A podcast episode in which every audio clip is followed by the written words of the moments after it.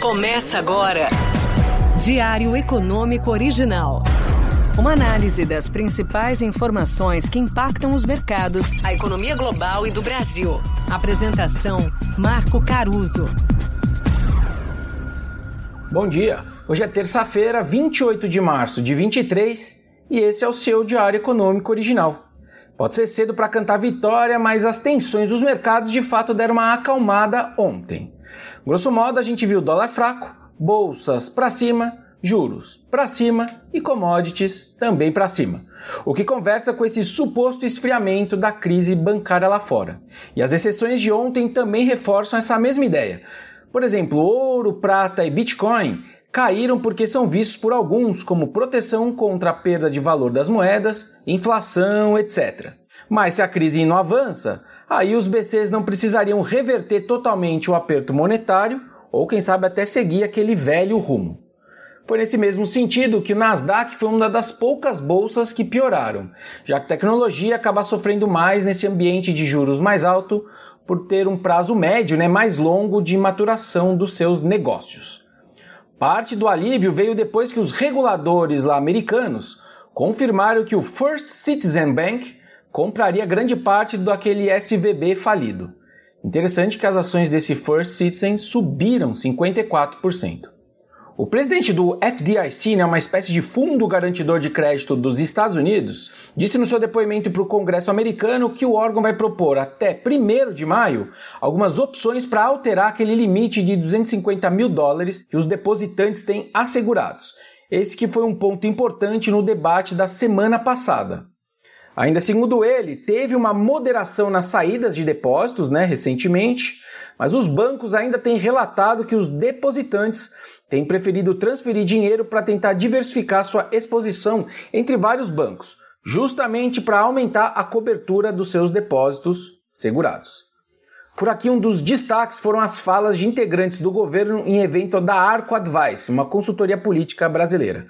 A ministra do Planejamento, Simone Tebet, por exemplo, pareceu ser contra uma mudança da meta de inflação numa fala dela no evento.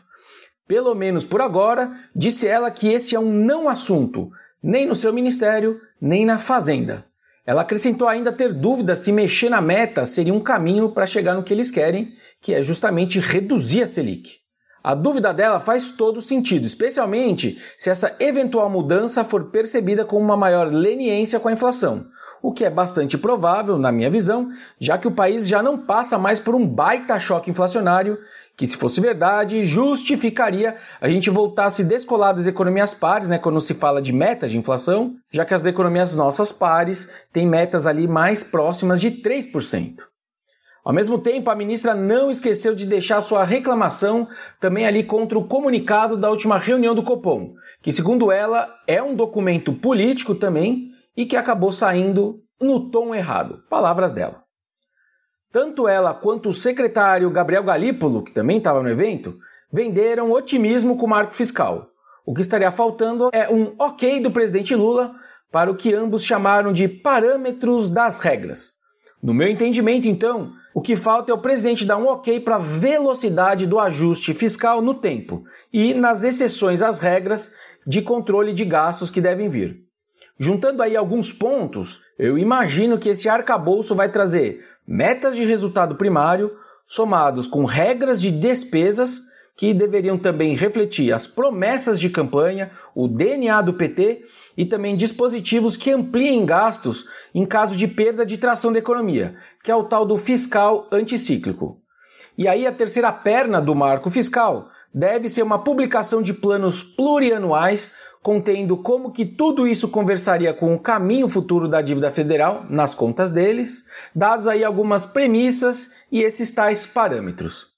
No fundo, vamos falar a verdade, não dá para fugir muito disso. Mas o que vai importar mesmo, pelo menos aos olhos do mercado, são justamente esses detalhes, né? esses parâmetros que vão sugerir o grau de fragilidade ou o grau de credibilidade dessas regras e dos seus cenários propostos. Vamos ver se o adiamento da viagem à China do presidente Lula e do ministro Haddad não acelera a sua publicação. E para o dia o destaque é a ata da reunião do Copom da semana passada, que sai agora às 8 da manhã.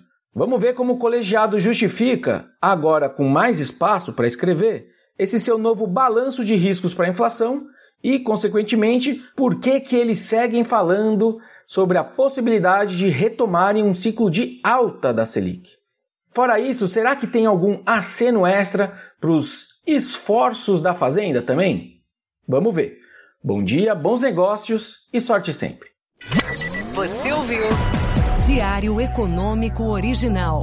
Uma análise das principais informações que impactam os mercados, a economia global e do Brasil. De segunda a sexta, às seis da manhã, no Spotify e YouTube.